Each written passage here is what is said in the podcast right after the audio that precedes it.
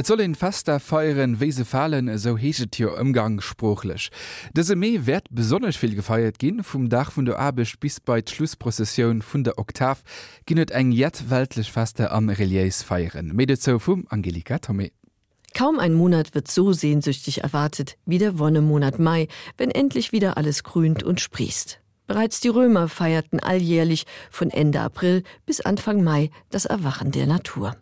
Im Mittelpunkt der Feierlichkeiten stand Flora, die Göttin der Blüten und Gärten, die den Frühling verkörperte und mitunter auch als Göttin der Liebe verehrt wurde. Im Rahmen der Floralien schmückten die Römer sich und ihre Häuser mit Blumenkränzen, es wurde getanzt und gesungen. Zum Abschluss des Frühlingsfests fanden Spiele statt und der Adel beschenkte das Volk quasi als Stellvertreter für die spendable Frühlingsgöttin mit Erbsen und Bohnen. Auch nördlich der Alpen wurde der Mai feierlich empfangen. Die Wikinger stellten Anfang Mai einen mit Blumen geschmückten Baum auf. Der sogenannte Torsbaum war ein Symbol für Stärke und Wachstum, also ein Fruchtbarkeitssymbol. Das Errichten derartiger Kultpfähle war auch bei den Germanen Brauch. Diese traditionellen Fruchtbarkeitsriten gingen im Laufe der Christianisierung unter und erwachten erst im Mittelalter, dem Zeitalter der Minne, wieder zu leben. Das Aufstellen von Maibäumen lässt sich bis ins Jahr 1224 zurückverfolgen. Diese Tradition, die bis heute vor allem in ländlichen Regionen gepflegt wird, folgt mehr oder weniger immer denselben Regeln. Am Vorabend zum 1. Mai wird ein Baum in einem festlichen Umzug durch den Ort getragen, mit Bändern und einem Kranz geschmückt und auf einem zentralen Platz aufgestellt. Der anschließende Tanz um den Maibaum, der fallig gen Himmel ragt, war Ausdruck der Hoffnung auf ein in jeder Hinsicht fruchtbares Jahr. Aus diesen Fruchtbarkeitsriten haben sich die verschiedensten Bräuche entwickelt. In der Nacht zum 1. Mai werden zum Beispiel unverheiratete Mädchen, sogenannte Maibräute, an die meistbietenden versteigert oder sie kämpfen in Schönheitswettbewerben um die Krone der Maikönigin. In einigen Landstrichen ist es Brauch, dass junge Männer ihre Angebeteten in der Nacht zum 1. Mai ein Maibäumchen auf das Dach oder in den Vorgarten des Hauses setzen. Und beim Tanz in den Mai findet ohnehin so mancher Topf sein Deckelchen.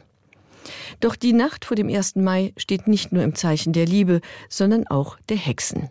In der Walpurgisnacht treffen sich einem alten Volksglauben zufolge die Hexen auf Anhöhen und Bergen zum Hexensabbat.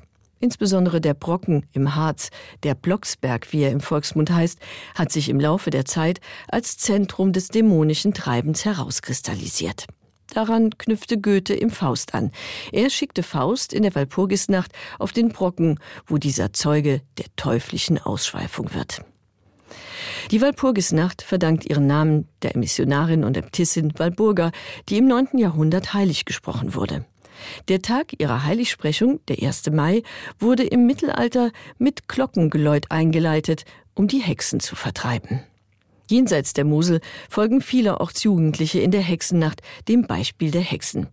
Sie gehen Hexen, das heißt, sie treiben Schabernack, hängen Gartentore aus oder bringen Brunnen mit Waschmittel zum Überschäumen. Egal, ob man sich die Walpurgisnacht mit Hexen oder Tanzen vertreibt, am nächsten Morgen können die meisten ausschlafen, denn der 1. Mai, der Tag der Arbeit, ist ein gesetzlicher Feiertag. Ein freier Tag zu Ehren der Arbeit, das klingt widersprüchlich, erklärt sich aber aus der Geschichte des Feiertags. Denn ursprünglich war der 1. Mai ein Gedenktag für die Arbeiter, die im Kampf um den Acht-Stunden-Tag ihr Leben ließen. Am 1. Mai 1886 organisierten US-amerikanische Arbeiter einen landesweiten Streik, um ihrer Forderung nach dem Acht-Stunden-Tag Nachdruck zu verleihen. Dabei kam es in Chicago zu gewaltsamen Auseinandersetzungen, die rund 40 Menschenleben kosteten. Daraufhin wurde der 1. Mai zunächst zum Gedenktag für die Opfer des Arbeitskampfs erklärt und schließlich, da sich in Sachen Acht-Stunden-Tag nichts bewegte, zum Kampftag der Arbeiterbewegung ausgerufen. 1890 wurde der 1. Mai erstmals weltweit begangen mit Massenstreiks und Protestdemonstrationen. Bis zur gesetzlichen Festlegung des Acht-Stunden-Tages dauerte es in Deutschland und Frankreich noch drei Jahrzehnte, in den USA sogar bis 1938. In England wurde der Acht-Stunden-Tag bis heute nicht gesetzlich verankert. Dort ist weder der Labor Day, der im anglophonen Raum im Herbst gefeiert wird, noch der 1. Mai ein Feiertag bzw. ein Kampftag, an dem die Arbeiter auf die Straßen gehen. Einen politischen Hintergrund hat auch der Feiertag, der nun in Luxemburg eingeführt wird, der Europatag. Am Europatag, so heißt es auf der Website der EU, gedenken wir jedes Jahr, dass wir in Europa in Frieden und Einheit leben. Am 9. Mai 1950 hielt der damalige französische Außenminister Robert Schumann eine Rede, in der er seine Vision von einer politischen Zusammenarbeit formulierte, die zukünftig Kriege zwischen den europäischen Nationen verhindern sollte. Der Schumann-Plan sah die Schaffung einer europäischen Institution zur Verwaltung und Zusammenlegung der französisch-deutschen Kohle- und Stahlproduktion vor. Die Montanunion, die ein Jahr später ins Leben gerufen wurde, bildete den Grundstein für die Europäische Union. Der Europatag ist bisher nur im Kosovo ein gesetzlicher Feiertag. Indem Luxemburg den Europatag zum gesetzlichen Feiertag erklärt, ehrt es auch einen seiner berühmtesten Söhne. Robert Schumann, der Kämpfer für die deutsch-französische Verständigung, Vater Europas und erste Präsident des EU-Parlaments, wurde 1886 in Klausen geboren und verbrachte hier seine Kindheit und Jugend. Neben all den weltlichen Festen und Gedenktagen stehen aber auch zwei religiöse Feiern in den kommenden Wochen an. Die Erstkommunion und die Oktavwallfahrt. Am Weißen Sonntag endet die Oktav die achttägige Osterzeit. Die Bezeichnung Weißer Sonntag leitet sich wahrscheinlich von den weißen Taufgewändern ab, die die Gläubigen, die an Ostern getauft wurden, bis zum darauffolgenden Sonntag trugen. Weiß symbolisiert Reinheit und Unschuld. Weiße Kleider sieht man auch heute am Weißen Sonntag in katholischen Kirchen, wenn die Kinder ihr Taufgelübde bestätigen und die Erstkommunion empfangen. Dieser Termin, der ins 18. Jahrhundert zurückgeht, wurde inzwischen aus organisatorischen Gründen auch auf die darauffolgenden Sonntage ausgedehnt. Der dritte Sonntag nach Ostern steht in Luxemburg unter besonderen Vorzeichen. Dann beginnt die Oktavwallfahrt zu Ehren der Mutter Gottes. Die Anfänge der Wallfahrt gehen auf das 17. Jahrhundert zurück und einen Jesuitenpater namens Jacques Brocard.